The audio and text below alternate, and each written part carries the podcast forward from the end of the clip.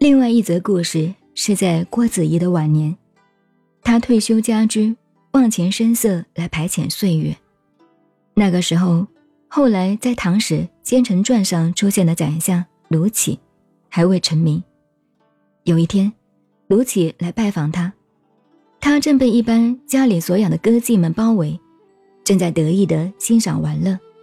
一听到卢杞来了，马上命令所有女眷，包括歌妓。一律退到屏风后面去，一个也不准出来见客。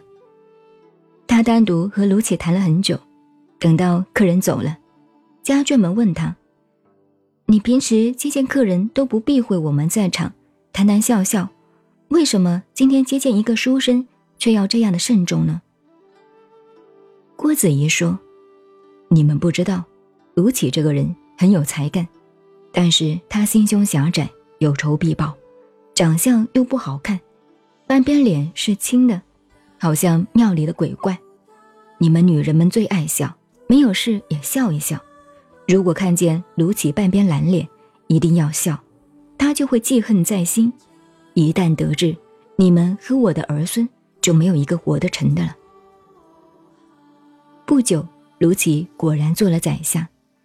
凡是过去有人瞧不起他、得罪过他的。一律都不能免掉烧身抄家的冤报。只有对郭子仪的全家，即使稍稍有些不合法的事情，他还是取予保全，认为郭令公非常重视他，大有知遇之恩之意。讲到这里，忽然想到另外一则李太白与郭子仪有关的故事。在郭子仪初出茅庐，担当小军官的时候。因为不小心犯了军法，而要被扣押，这件事情让李白知道了。李白早就非常器重这位少将的军官，一听到消息就来找郭子仪的长官说情。这个长官也是李白的朋友，因此就从轻处置，平安无事。后来安禄山造反以后，天宝十五年，李白在江西浔阳，却和另外一位李家的弟子。永王李陵相识，拉他参加幕府。永王名义上是起兵秦王，实际上他也是想趁机上台当皇帝，因此而违抗肃宗的东巡诏命。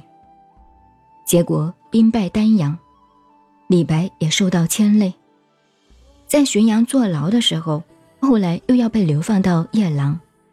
好在郭子仪已收复两京，名震一时，功劳又大。他知道李白受到牵连治罪，就拿他的战功极力保荐，李白才得以赦免。这件历史故事记载在唐人的诗画中，是否真实，我们不讲考据。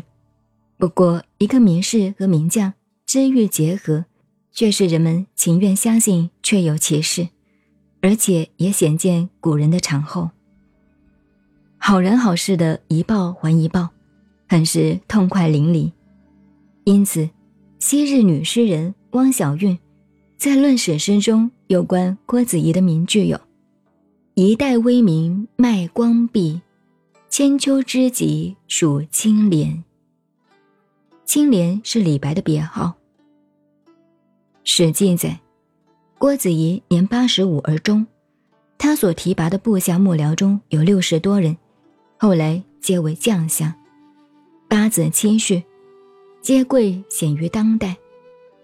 天下以其身为安危者，待三十年，功盖天下而主不疑，位极人臣而众不忌，穷奢极欲而人不非之。历代历史上的功臣，能够做到功盖天下而主不疑，位极人臣而众不忌，穷奢极欲而人不非，实在太难而特难。这都是郭子仪一生的做人处事，自然合乎“充而用之，或不盈；错其锐，解其分；和其光，同其尘，占兮似或存”的原则。